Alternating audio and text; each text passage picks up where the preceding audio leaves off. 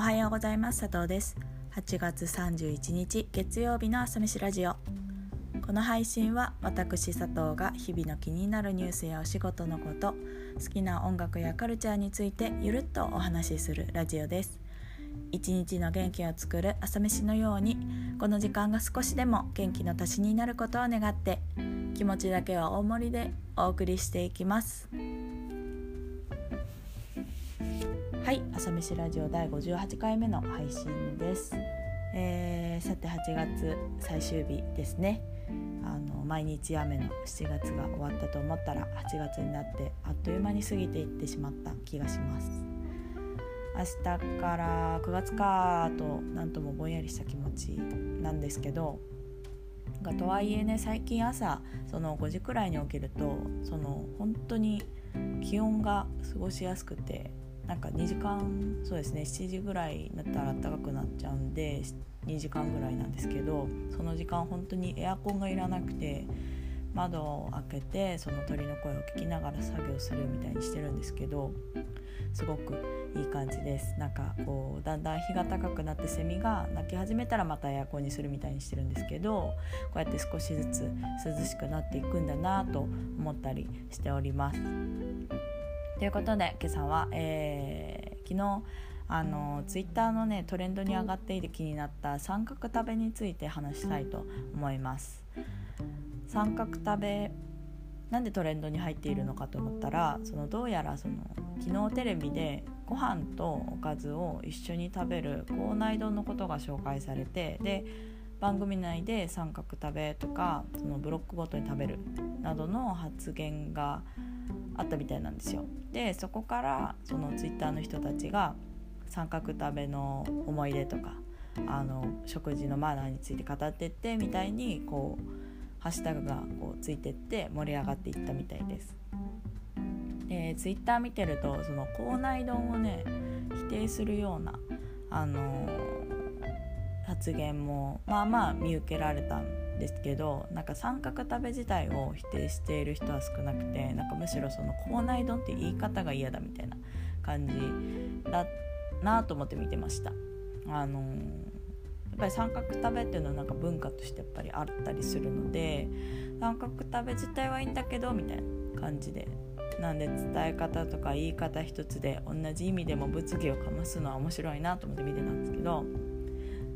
実は佐藤もそのつい先日友人とご飯を食べていた時にその校内丼というかその校内調味について教えてもらっていたところだったのでなんとなくタイムリー感でした。でちなみに佐藤は本当に三角食べできませんあのむちゃくちゃ意識したらできると思うんですけどそもそも白いご飯があんまり好きじゃないのでご飯をこう挟もうみたいな気持ちにならないんですよね。ただご飯は好きなんですよ。その白いご飯が好きじゃないってだけで。だからその混ぜご飯とかチャーハンとか納豆ご飯とかそのおにぎりとか味がついてるご飯好きなんですよ。だから給食の時は本当に混ぜご飯の時くらいしかちゃんと食べてなかった気がするんですけど、まあ、これもそもそもたあの単に三角食べしない癖がついてて、まあ、単品で味がついてるものを好んでしまうからかなと思ったりしてます。でこの三角食べなんですけど歴史的にはま70年代ぐらいにそのもともと日本にあったね和食の習慣を学校給食で取り入れようと思ってで指導が行われるようになったのがきっかけで広がっていったみたいなんでが歴史的にはまあこのここ50年60年というかね、おじいちゃんおばあちゃんぐらいの世代の話なんだなみたいなのがちょっと発見だったんですけど、まあ、日本文化独特のね食べ方とされててで外国人の方からするとちょっと理解に苦しむ食べ方だとも言われていますね。でもでもなんかその最近ではその三角食べしてそのご飯を汁物お味噌汁とか汁物で流し込むと咀嚼がおろそかになるとかなんかそういう意見も出てきてるみたいでまあなんか昔からいいとされてたものでもいろんな意見があるんだよなと思ってその絶対的なねマナーとかルールっていうのはあのみんながもう全部いいみたいなマナーとかっていうのはないもんだよなと思ってこの三角食べについても見てたりしたんですけど